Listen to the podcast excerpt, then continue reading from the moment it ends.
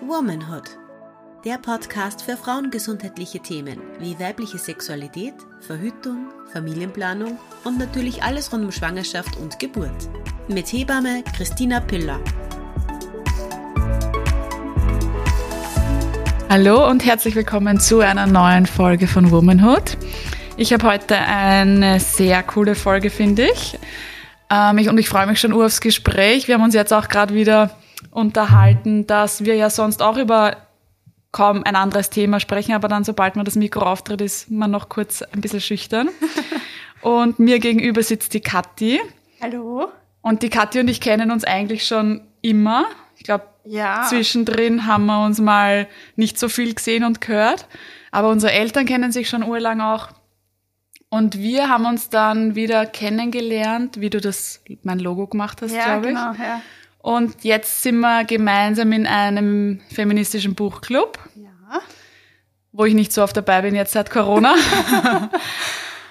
und genau, und mit der Kathi reden wir heute über ein Thema. Da geht's nicht, wobei euch auch schon über Frauengesundheit, aber auch um ur viele andere Themen. Und zwar haben wir die Folge genannt Feminismus und Kinderkriegen, weil die Kathi und ihr Partner beide sehr emanzipiert sind. Und ähm, ja, da wird sie dann sicher gleich auch mehr erzählen dazu, weil ich kenne ja die ganze Story und habe das so ein bisschen auch organisch wachsen gesehen. Aber genau, heute erzählen wir es euch. Kathi, magst du dich mal vorstellen? Ja, also ich bin die Kathi und ähm, ich und mein Partner sind im August 2020 Eltern geworden von einem kleinen, sehr lieben Kind. und ähm, wir versuchen, äh, unsere Elternschaft 50-50 aufzuteilen. Und äh, beruflich, also damit beruflich auf keine, niemand auf einer Seite zurückstecken muss. Und gleichzeitig wir beide für den Kleinen halt da sein können in dem Ausmaß, in dem wir es auch gerne sein möchten aber halt dann auch das Privatleben nicht zurückstecken im Sinne von, dass man persönliche Aktivitäten wie zum Beispiel Buchclub oder irgendwelche Sportarten auch ausleben kann, oder? Genau, ja. Dass man sich da frei spielt. Mit Freundinnen treffen und ähm, Me-Time äh, zu haben, die finde ich sehr wichtig ist, um dann auch ein guter Elternteil sein zu können. Auf jeden Fall. Ich sage das so oft. Wenn dein Glas leer ist, wie willst du irgendwem helfen oder was geben oder ja. scheren oder und da denke ich mal, wenn eine, eine Mutter sagt, quasi zehn Minuten duschen ist schon Luxus und ist Me-Time, das sehe ich gar nicht so, weil ich finde zehn Minuten, das ist tägliche Hygiene. Das ja. ist noch keine Me-Time, weißt du, was ich meine? Also ich hatte da eine gute Aufschlüsselung letztens äh, auf, auf Instagram gesehen, wo einer eben gemeint hat, ähm, Du hast halt deine Grundbedürfnisse und Grundbedürfnis, das ist Essen und Duschen und ähm, Schlafen. Schlafen, genau.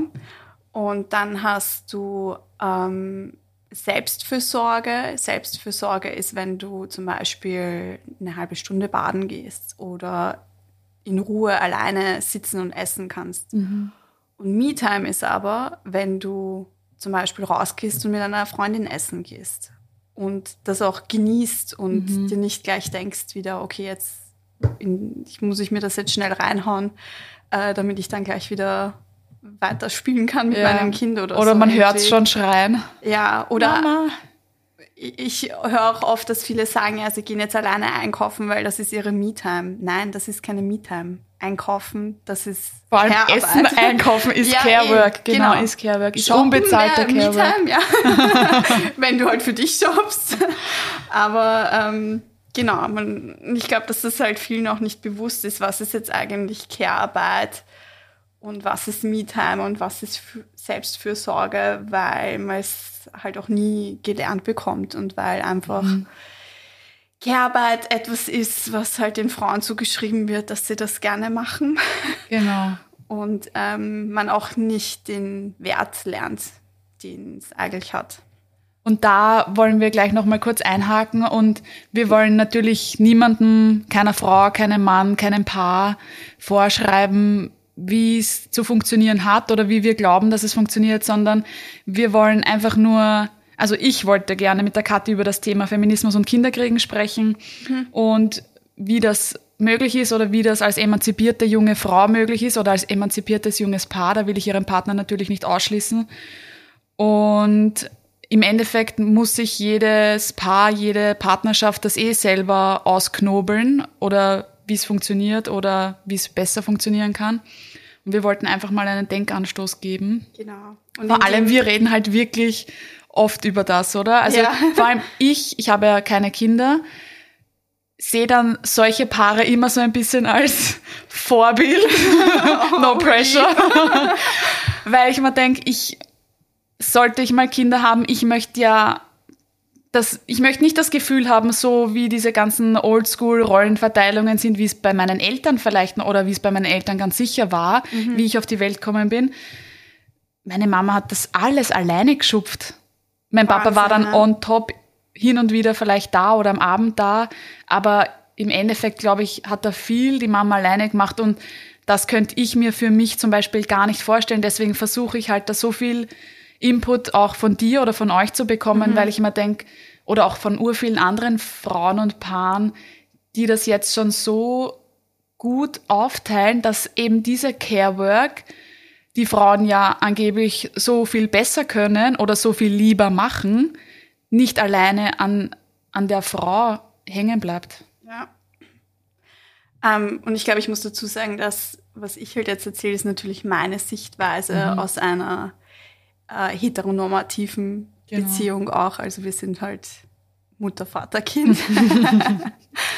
Wo ist eigentlich der Golden Retriever?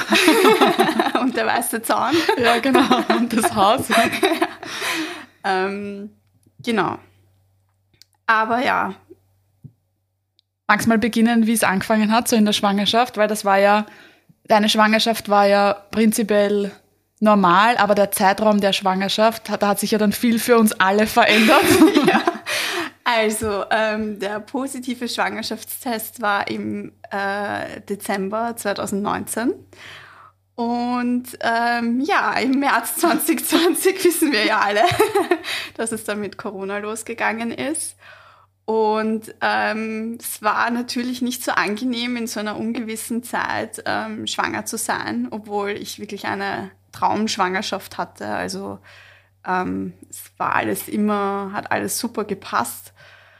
Ähm, aber es hat halt da schon mal angefangen damit, wir haben natürlich vorher besprochen und ausgemacht, wir möchten eben gerne alles 50-50 machen. Und mein Partner ist auch ähm, sehr interessiert an allen Aspekten gewesen und äh, ist es jetzt natürlich immer noch, aber halt an den Schwangerschaftsaspekten. Und es hat halt da schon mal damit angefangen, dass er noch bei den ersten zwei Untersuchungen dabei sein durfte. Und äh, mit Corona kam dann halt der Entschluss von äh, den Ärzten und Ärztinnen, dass man halt nur mal alleine zu den Untersuchungen gehen darf. Was ich wahnsinnig schade gefunden habe, weil ähm, er dadurch natürlich sehr viel verpasst hat und gleichzeitig fand ich es einfach belastend in der Hinsicht, dass ich gerne jemanden bei mir gehabt hätte, der auch nochmal zuhört, was mir ähm, mein Arzt gesagt hat. Vor allem, weil das ja dann oft ein sehr kurzer Besuch ist, wo man aber trotzdem sehr viel Information bekommt. Genau. Und dann vielleicht sind da noch lateinische oder medizinische Begriffe dabei, die man dann gar nicht so aufnehmen kann. Man muss dazu sagen, bei euch hat ja eigentlich alles soweit in der Schwangerschaft reibungslos funktioniert. Also da hat es jetzt nicht irgendwelche überraschenden Diagnosen oder Prognosen Nein. geben, aber trotzdem ist eigentlich alles, also war trotzdem die ganze Last, zusätzlich, dass du und dein Körper schwanger waren, war die Last der Untersuchungen und der ganzen eventuellen Prognosen oder Diagnosen wäre dann bei dir gewesen. Und du hättest das genau. ihm dann alles quasi wie bei stiller Post, wo wir ja wissen, dass viel Information verloren geht, ja. weitererzählen müssen. Genau. Ja, und auch einfach so Sachen wie ich, ich war halt schwanger und ich meine, ich, manche kennen das vielleicht ein bisschen, diese Schwangerschaftsdemenz. und ich immer mit, ich weiß noch genau, wir haben öfter geredet und, und er hat mir dann oft gesagt, ja, und frag das und frag das und frag das. Und ich habe es dann halt nur geschafft, eine Sache zu fragen, weil ich die anderen schon wieder vergessen gehabt habe bei der Untersuchung. Und irgendwie, die Ärzte versuchen sich halt Zeit zu nehmen. Ich bin sogar bei einem Privatarzt, aber es ist dann halt doch immer schnell, schnell. Und ich meine, es hat ja auch immer alles gepasst, aber mhm. trotzdem war halt da wieder die Verantwortung ähm, bei mir. Mhm. Und ja, wir hatten dann aber das Glück, dass äh, eben unser Kind im August auf die Welt gekommen ist, 2020. Und das war genau zwischen den, ähm, den Lockdowns wo auch alles ein bisschen lockerer war, weil ich glaube, da wollten die Leute noch nicht wahrhaben, dass es leider wieder weitergeht. ähm, Verleumdung ist stark bei uns in Österreich. ja. Und ähm, mein Partner durfte dann auch bei der Geburt dabei sein, Gott sei Dank. Also wir sind auch gleich zusammen hinein. Dazu muss ich aber auch sagen, dass wir eine Privathebamme hatten. Und ähm, ich weiß noch, ich habe halt den, den Test gemacht, wie ich hineingekommen bin. Er musste damals zum Beispiel gar keinen Test machen, aber es, es war gar nicht so, dass er weggeschickt worden wäre oder dass ähm, er erst später dazukommen mhm. durfte, was ich ja von vielen gehört habe. Und da, das war schon was, wo ich auch ein bisschen Angst davor hatte, dass er womöglich nicht ähm, dazu hätte kommen dürfen, weil mhm. ich mir auch gedacht habe. Ähm, Gleich von Anfang an meinst du, oder? Ja, oder, oder prinzipiell, weil ja im, im, also man ja dann gehört hat, im März war es zum Beispiel so, dass wirklich Frauen ohne ihren Partner gebären mussten, weil da eben alles noch so in, unsicher war mit Covid. Ich versuche mich gerade zu erinnern, wie das bei uns war. Ich glaube, es waren Partner eigentlich immer dabei. Mhm. Geburtshilfe war immer ein bisschen ausgenommen. Aber ich, ich weiß, ich bin mir gerade nicht mehr sicher. Beziehungsweise habe ich auch. Verdränge ja sowas immer sehr schnell. Beziehungsweise habe ich auch oft gehört, dass ähm, die Partner dann halt erst, wenn die Frau, mhm. also wenn der Muttermund schon so und so viel genau. offen war oder wenn es dann halt Aktive halt losgeht. Geburtsphase, ja. Genau, was ich auch schade finde, weil ähm, was ist mit davor? Ich meine, es ist ja auch sein Kind und das, das finde ich halt bei diesen Entscheidungen ich frage mich immer, wer diese Entscheidungen macht, weil ja, es ist mein Körper und ich trage das Kind aus, aber es ist auch sein Kind. Und ähm, warum soll es da schon anfangen, dass ich das alleine mache? Ähm, ja. Weil es dann gleich mit reinkommen. Ja, weißt, genau. Weißt du, wie weit du schon warst, wie du hinkommen bist? Ähm, ja, ich war dann eigentlich eh schon relativ weit, als ich sechs Zentimeter ja. war. Okay, aber das erste, ist ja schon, Untersuchung. da stellt sich die Frage ja gar nicht mehr, das ist ja schon lang aktive eh, genau, Geburt. ja, ja. Wir haben wir es auch einfach so ähm, gemacht, dass wir möglichst lange zu Hause bleiben. Ursuper, aber ihr habt auch einen ursuper Geburtsvorbereitungskurs Ja, danke, Christina. Na gut, aber nein, ihr habt ja den Online-Geburtsvorbereitungskurs auch gemacht, oder? Nein, wir waren eigentlich so. nur bei dir. Okay. Na gut, dann wollte ich mich eigentlich nicht selber loben. Ich dachte, ihr habt den Online-Geburtsvorbereitungskurs auch. Ähm, nein, nein, aber ihr wart relativ viel gelesen. Genau, ihr wart urgut vorbereitet. Ja, ich finde, das ist auch das A und O, einfach zu wissen, ähm, was kommt auf einen zu, wie kann man sich vorbereiten. Ich finde auch da in dem Fall eben ganz wichtig für, für den Partner, weil ähm, du dann einfach nicht weißt, wie es ist und wie, wie deine Partnerin reagieren wird unter mhm. äh, der Geburt. Und ähm, ich finde, das, das war was, was du mir auch einfach sehr gut eingebläut hast und ich danke dir dafür.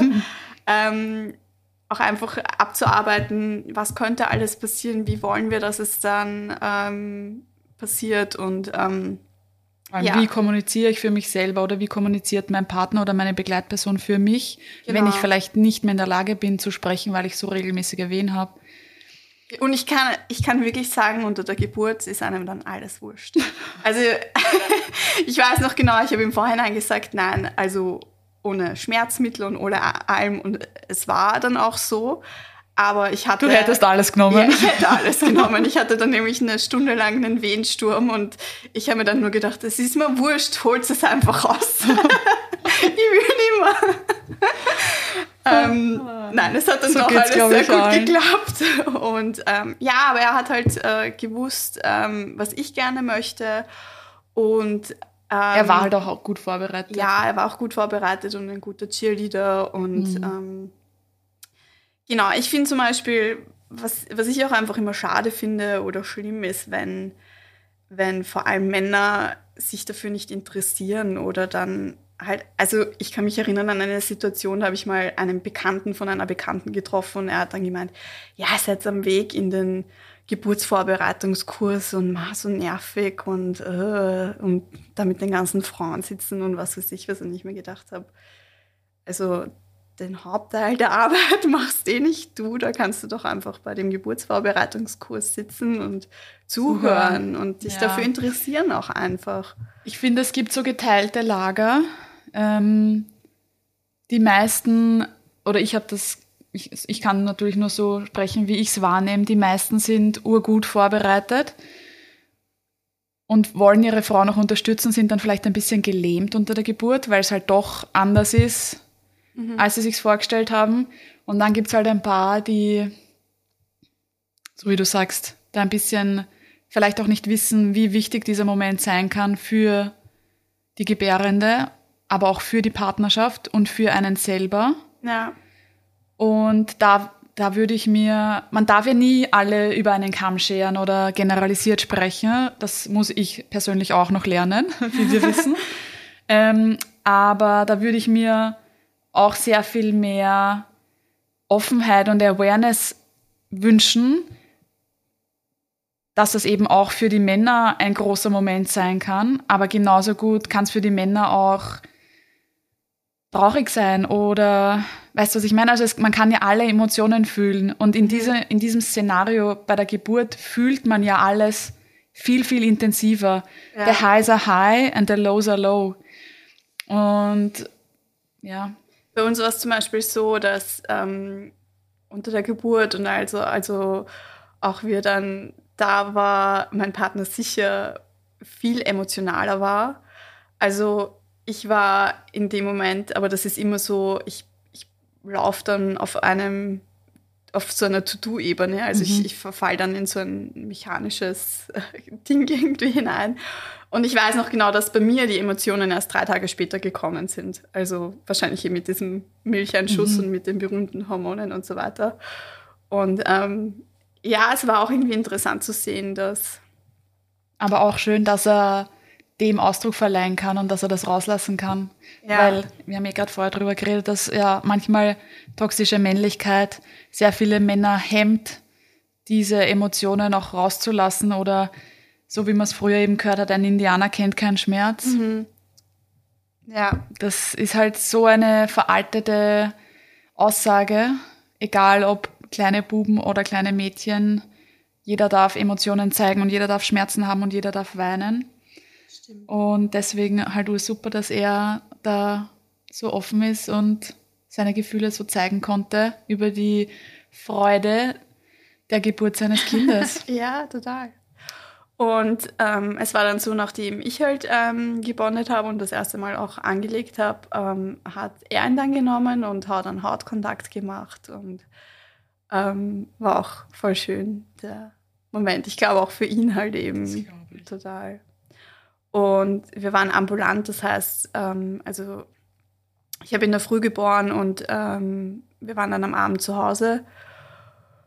Und das ist was, also wenn, wenn, das geht natürlich nur, wenn alles gut läuft und wenn man fit ist und so weiter. Aber das wenn man auch, sich selber zutraut. Genau, aber es war perfekt, weil ähm, ich wurde von hinten bis vorne bedient mit Essen und ähm, haben alle was vorbeibracht. Ja, schon. Also sehr brav. Ähm, vor allem meine Mama auch die Lasagne. die berühmte Lasagne. Die berühmte ich habe letztes Mal mit der Leo eine Geburtsvorbereitungsfolge gemacht und da haben wir auch über die Lasagne gesprochen. Ja. Weil ich finde, das ist so das perfekte Beispiel, gell? Es war auch, also da gibt's auch einfach so eine, eine nette Anekdote dazu, weil ähm, ich, ähm, als es eine Woche vor dem Geburtstermin losgegangen ist und ich mir mit meiner Mama an die Montag, wo er auf die Welt gekommen ist, äh, ausgemacht habe, sie kommt vorbei und bringt die Lasagne noch zum Einfrieren. Und ich habe sie halt angerufen und habe gesagt, ja, aber die Lasagne braucht man nicht mehr einfrieren. Und sie, warum? Und ich so, ja, du bist schon Oma. Oh. Ja. Ich bin jetzt so ein Sacker für solche Sachen. Ich muss ja gleich immer wieder weinen. Ja, also wir waren dann eben äh, zu Hause und äh, da wurde ich eben von hinten bis vorne bedient. So und wie sich's gehört im Wochenbett. Genau, und das war echt auch schön und einfach, also wir haben da noch nicht wirklich viel aufgeteilt, weil erstens mal genau äh, mein Partner sich das Papamonat genommen hat, also war, war ein ganzes Monat zu Hause. Und ich denke mir auch immer wieder, oh, wie hätte ich das geschafft, wenn er nicht da gewesen wäre? Weil auch einfach, obwohl es eine super Geburt war, ich finde, der Körper verändert sich so stark danach und man ist auch noch so viel mit dem beschäftigt, was sich da alles tut eigentlich und eben vor allem mit dem Stillen und mit dem Milcheinschuss und ähm, mit den Schmerzen, die man da äh, am Anfang hat. Ähm, da, da kommt man da, dann noch gar nicht zum Nachdenken drüber, also wie schaffe ich das jetzt alleine oder was mache ich jetzt? oder Zusätzlich, wenn, wenn er nicht da ist, fällt natürlich dann auch noch so Alltags, äh, Alltagstätigkeiten an, die Ja. man dann eventuell auch noch macht, wobei man ja dann sagt, dass die Frauen natürlich sehr reduziert Haushalt machen sollten. Aber es ist in manchen Fällen einfach nicht anders möglich. Wenn jetzt zum Beispiel eine alleinerziehende Mutter geboren hat, dann kommt die heim und muss quasi das Kind alleine versorgen und stillen, plus zusätzlich den Haushalt machen. Und da denke ich mal einfach, ich habe so viel Respekt vor Frauen, die geboren haben, egal wie oder weil es ist, es ist zusätzlich zu dieser emotionalen, äh, wie soll ich sagen, Vulner, wie sagt man das? Vulnerabilität? Ich kann es nur auf ja. Englisch sagen. Zu- Zusätzlich zu dem kommen dann eben, so wie du sagst, diese ganzen körperlichen Veränderungen, beziehungsweise der Milcheinschuss, die Hormone spielen verrückt. Dann, dann muss man sich halt auch vorstellen, du machst da etwas, was du noch nie vorher gemacht hast. Also du, du erziehst ein Kind, ein, ein Baby und man weiß ja viel auch noch nicht. Dann kommt womöglich noch der Stress dazu, dass es nicht gescheit zunimmt am Anfang. Dann, dann kriegst du ja von außen überall, oh, er muss zunehmen, er muss zunehmen, er muss zunehmen.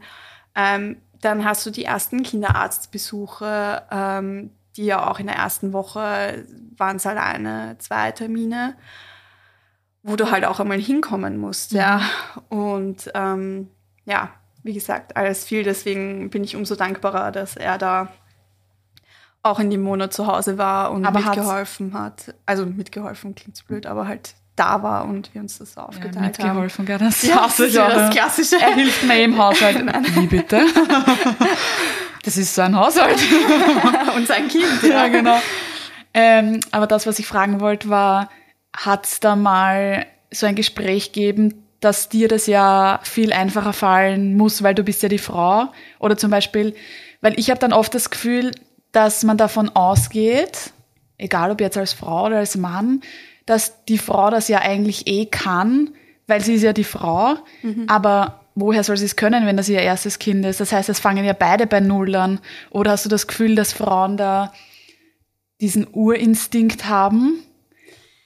Weißt du, was das- ich meine? Ich bin da erst letztens draufgekommen, weil ich mir das überlegt habe und ich würde sagen, nein, also ich habe sicher nicht diesen Urinstinkt, aber ich bin auch eine Person, ich lerne sehr gerne dazu und ich informiere mich. Und was ich jetzt auch aus, aus, aus unserer Bubble und unserem Freundeskreis sagen kann, ist einfach dieses, ähm, dass ich auch einfach schon vor der Geburt und ich, ich wusste eben, ich will Mama werden, aber auch wenn Freunde von uns Kinder bekommen haben, ich halt einfach tausend Fragen gestellt habe und immer gefragt habe, ja, und wie macht sie das und wie macht sie das und wie macht sie das?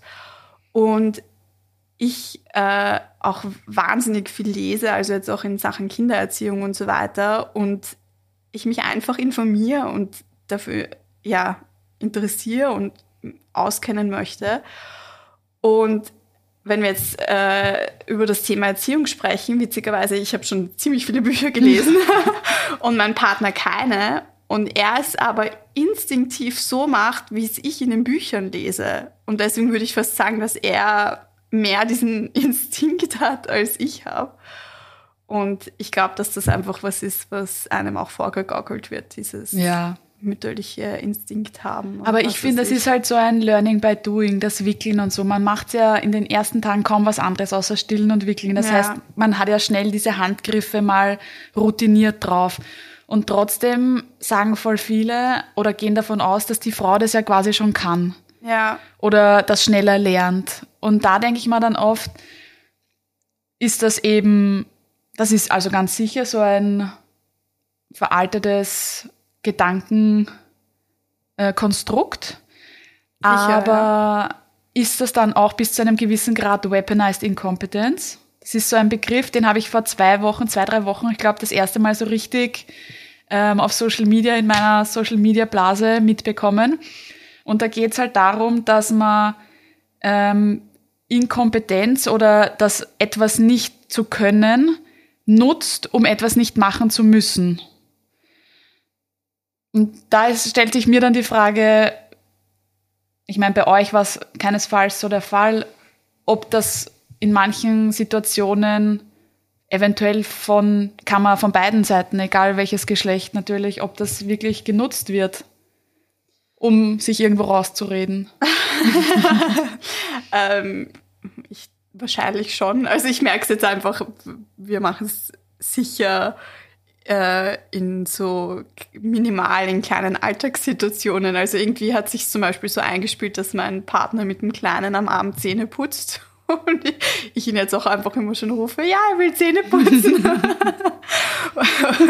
Weil du, du machst es so gut mit ihm. ähm, ob das das ist, keine Ahnung, aber ähm, ich finde es schade, wenn man von Anfang an sagt, man kann was nicht oder man traut sich was nicht zu, weil irgendwie man kann ja alles lernen, oder? Also. Und es bleibt ja nichts anderes über, das ist ja dein Kind. Ja, eh. Und also ja, wickeln zum Beispiel, ich verstehe nicht, man macht ja, wenn es auf die Welt kommt, tut man ja, weiß ich nicht, zwölfmal am Tag wickeln. Ja. Wie kann es da passieren, dass das nur die Frau macht? Genau, und bei euch war ja von Anfang an klar oder ihr habt euch ja ausgemacht, dass ihr so gut wie möglich alles 50-50 aufteilen wollt. Wie macht ihr das mit der Karenz oder wie macht ihr das mit dann arbeiten gehen nach Kind? Ähm, also wir haben uns die Karenz wirklich 50-50 aufgeteilt. Ich war das erste Jahr in Karenz und mein Partner ist jetzt das zweite Jahr in Karenz. Und ach, ich finde, es ist auch so ein schwieriges Thema, weil ähm, du bekommst ja, wenn beide in Karenz gehen, maximal 14 Monate äh, bezahlt. Das heißt, bei uns ist es jetzt so, dass wir zehn Monate auf ein Gehalt verzichten und in dem Fall ist das das Gehalt von meinem Partner und er muss sich auch bei mir mitversichern. Und bei uns war es so. Das heißt, du bist jetzt der Breadwinner? Ja. yes, Queen. ähm, bei uns war es so, dass, ähm, also er hat zum Beispiel schon immer gesagt, er möchte auch in Karenz gehen. Und wir uns jetzt auch gesagt haben, gut, das leisten wir uns jetzt. Wir haben beide was angespart. Das mhm. ist auch was, was, also absolutes Privileg. Aber ähm, es ist trotzdem eine finanzielle Einbuße. Ja, also es ist eine finanzielle Einbuße. Ähm,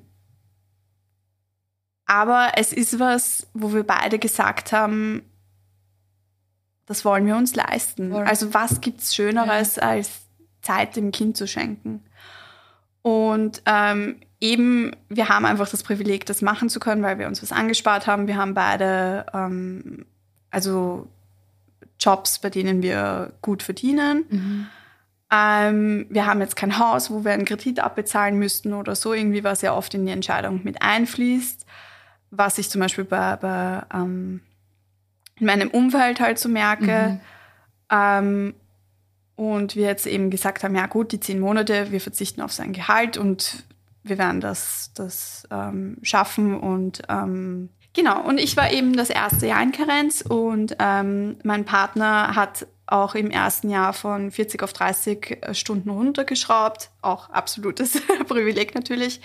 Das heißt, er war meistens so um 16 Uhr zu Hause, was wahnsinnig super war, weil ich finde gerade 16 Uhr war so die Zeit, wo ich mir schon gedacht habe, boah, ich kann nicht mehr. Mhm.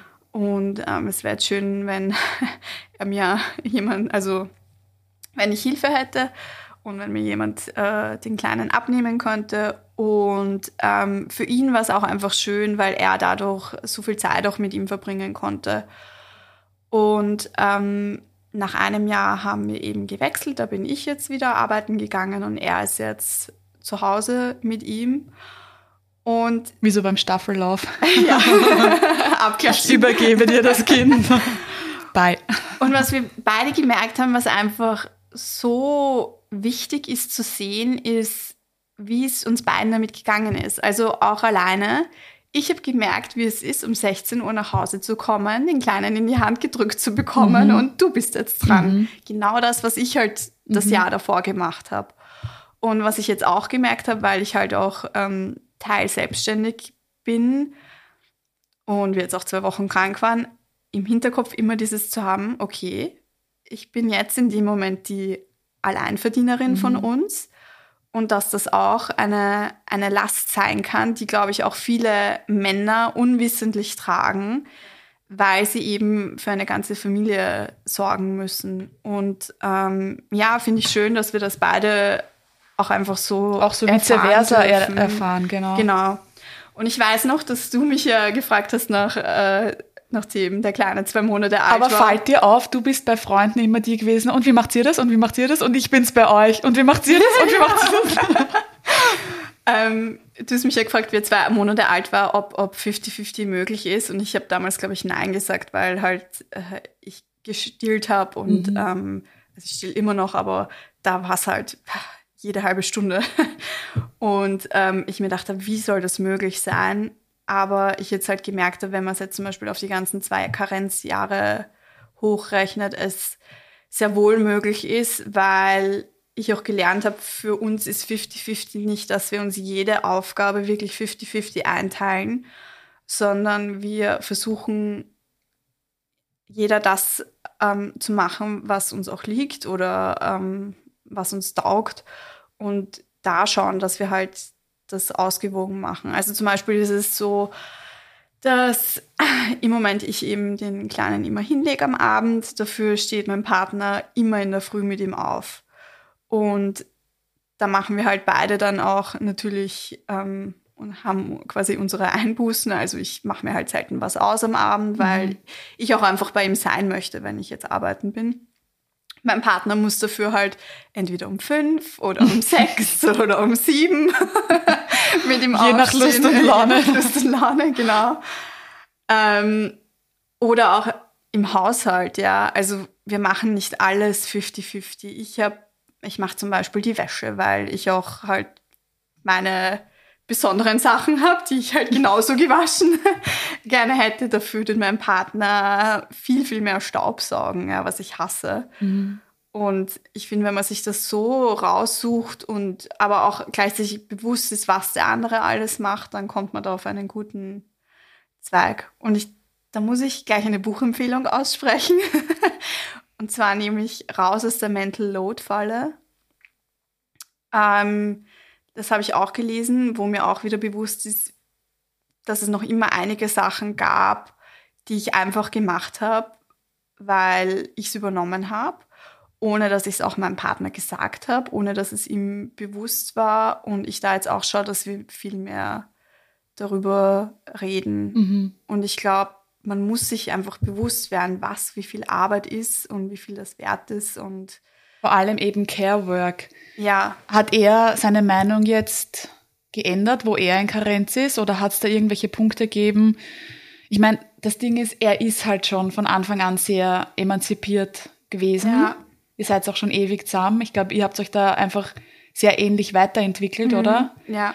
Und das heißt, es war für ihn wahrscheinlich kein Schock und er hat das davor schon appreciated und wertgeschätzt und gewusst, was der Arbeitsaufwand ist. Ja. Aber hat es da trotzdem noch so kleine Punkte gegeben, wo er gesagt hat, ah, okay, mir war nicht bewusst, dass der Aufwand so groß ist oder jetzt, wo er mit dem Kind daheim ist? Mm, wahrscheinlich schon, aber mir fällt da jetzt okay. speziell nichts ein. Ich habe gewusst zum Beispiel, dass ich für mich, dass ich viele Punkte loslassen muss. Also zum Beispiel wie sowas wie Wickeltasche, Perfektionieren. Perfektionieren, ja, danke. ähm, das ist so ein Punkt wie diese Kreissaltasche. Ja, oder also einfach dieses, ich bin auch perfektionistisch, aber viele Sachen loslassen und es ihn ihm auf seine Art machen zu lassen. Ich glaube, das ist auch ein wichtiger Punkt, weil er macht einfach die Sachen anders, was total schön ist für den Kleinen, weil er somit auch zwei unterschiedliche Art und Weisen mitbekommt, mhm. wie, wie, an, wie man an Sachen herangehen kann. Und ähm, ja, man muss auch einfach Vertrauen haben, dass es funktioniert und es hat auch gut funktioniert und wie waren da die Kommentare aus dem Umfeld oder aus, aus dem Arbeitsumfeld? Hat es da irgendwas gegeben? Das also es finden alle total super, dass er ein Jahr in geht. Und ähm, ja, fast schon. Er wird urzelebriert. Überschwänglich. Ja. Ähm, das ist nämlich auch wieder ja. so ein Punkt. Für Frauen ist es ja ganz normal, dass sie in Karenz gehen. Ja. Und es wird so hingenommen und eigentlich erwartet, weil man ist ja jetzt Mutter und man hat natürlich auch gewisse mh, mm, Werte zu repräsentieren, sage ich jetzt mal, oder wird von der Gesellschaft so angenommen, dass man das repräsentiert. Und bei Männern ist es dann eventuell so, dass sie dann dafür gefeiert werden oder auf so einen Protest gestellt werden. Habt ihr das auch so? Weil du gesagt hast, er wird sehr. Ja, ich, also ich habe schon, ich habe schon das Gefühl, ähm, man merkt auch einfach, es ist was Besonderes, es ist die Ausnahme. Und ich glaube, bis auf ein, zwei sind wir auch wirklich in unserer Bubble die einzigen, die sich die Karenz jetzt 50-50 mhm. aufteilen.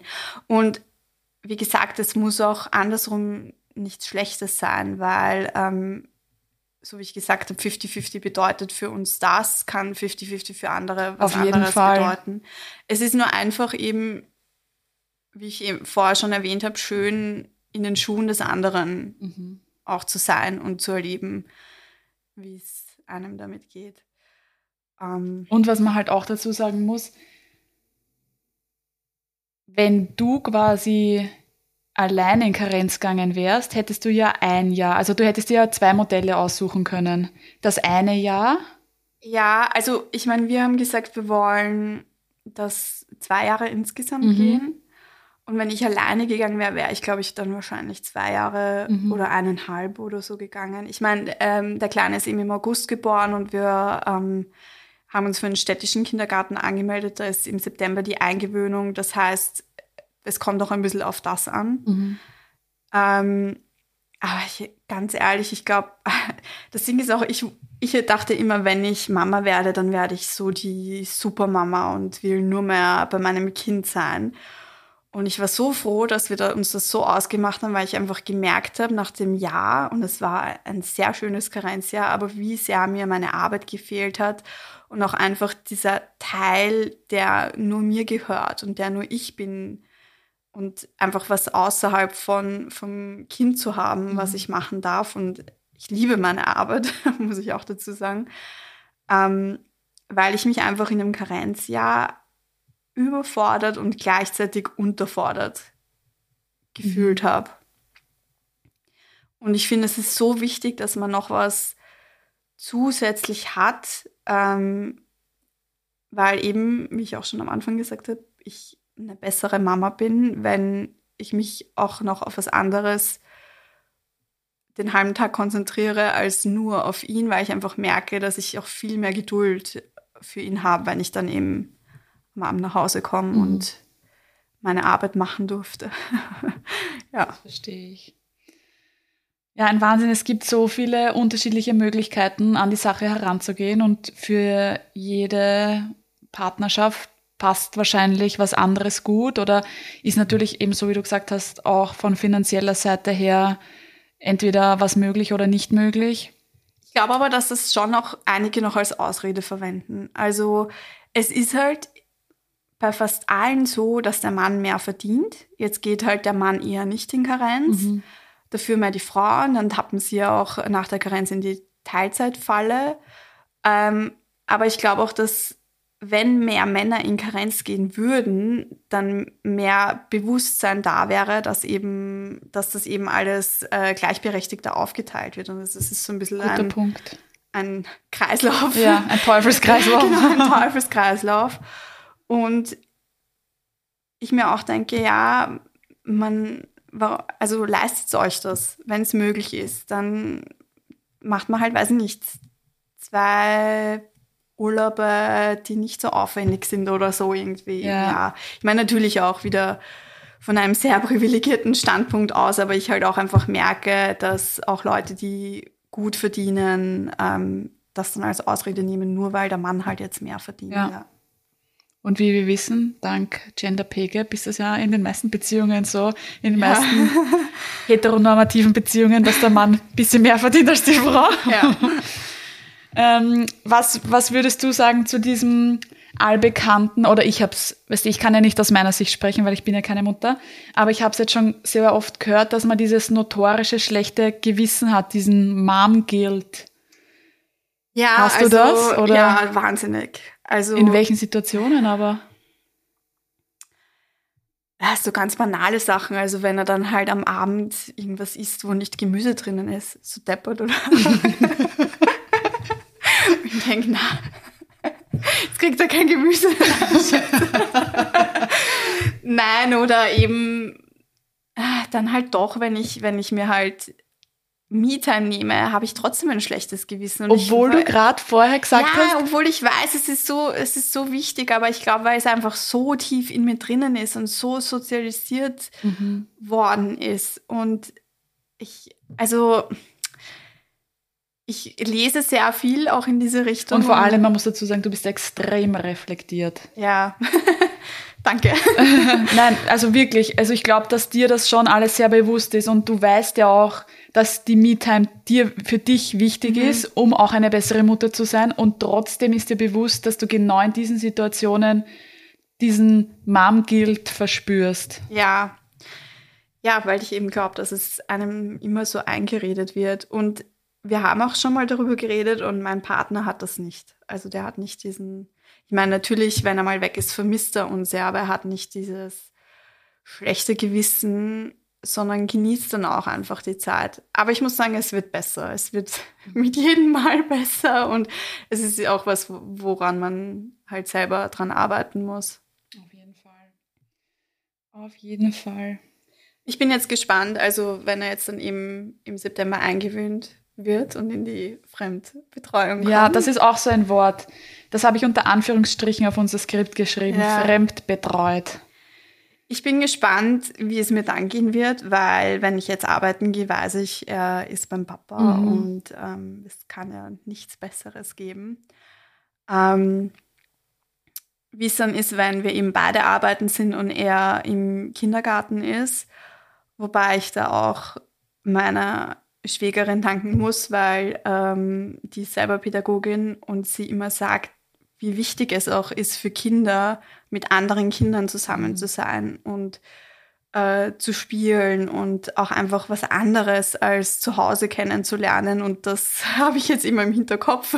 Vor allem diese Sozialisierung unter Kindern auch, dass man sich da einordnet in eine Gruppe, dass es gibt welche, die sind viel älter, welche, die jünger sind. Glaube ja. ich auch, dass das urwichtig ist. Ja, genau. Also man darf sich. Und mit Corona vor allem, glaube ich, ist da auch viel, hat sich auch viel verändert.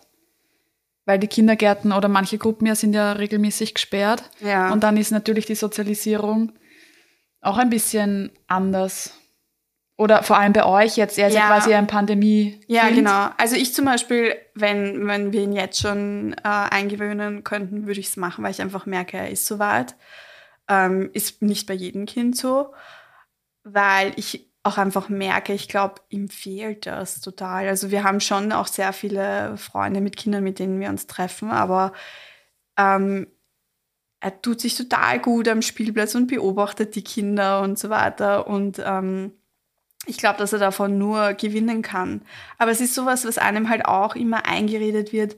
Die Mama ist das Beste für ihr Kind und ähm, Fremdbetreuung ist schlecht und was weiß ich was. Und ich glaube, dass sie davon einfach sehr viel lernen können und äh, gewinnen können. Und ja, ich halt gleichzeitig natürlich auch die Sorge habe, ob das eh passt. Deswegen wäre ich dafür, dass man viel mehr ähm, Geld in Kindergarten und Schulen und was weiß ich was Ja.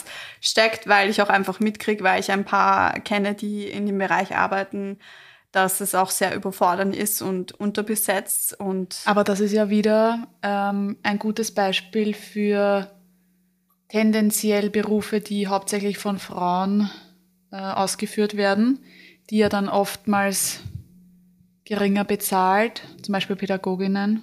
Ja, ich glaube, weil das halt eben auch ein bisschen unter diesen äh, Begriff Care-Arbeit fällt und Care-Arbeit weiblich ist und nichts wert ist. Und ähm, ja, ich glaube, der größte Erfolg des Patriarchats war, Frauen die unbezahlte Arbeit machen zu lassen. Amen. Und ich mich immer frage, wenn diese Entscheidungen getroffen werden, dass die Leute nicht verstehen, dass das ihre Kinder sind, die in diesen Systemen stecken. Und was gibt's Wichtigeres, als in die zukünftigen Generationen die, das in die Geld kommende zu stecken Gesellschaft, die zu, ja, genau. die zu fördern. Ja. ja. Aber ja. Ich finde, es ist urgut bis jetzt alles gelaufen und gesagt worden. Ich glaube, ich würde so abschließen. Fällt dir noch was ein, abschließend, was du. Oh ja, ich habe nämlich meine Bücher Empfehlungsliste. Aber die können wir gerne in den Shownotes anhängen, wenn du magst. Oder magst noch da was dazu sagen? Dann natürlich sehr gerne. Ähm, ja, ich sag kurz ähm, einfach noch einmal das Raus aus der Mental Load-Falle von der Patricia Camarata.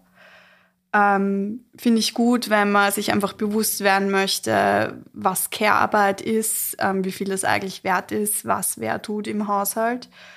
Dann Mut zum Rollentausch von der Verena Florian habe ich gelesen, bevor wir eben ähm, in Karenz gegangen sind.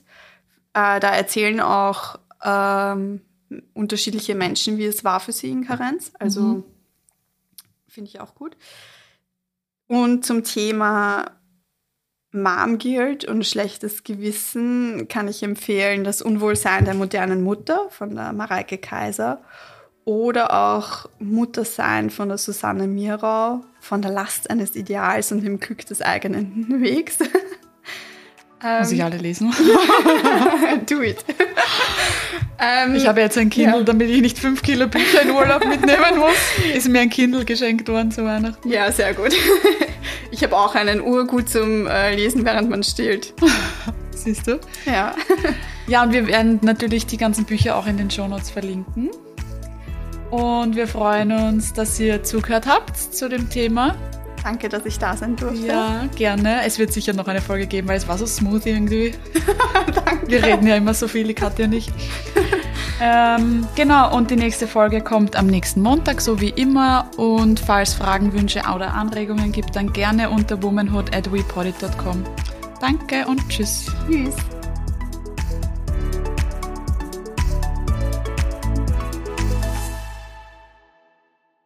Dieser Podcast wurde produziert von WePoddit.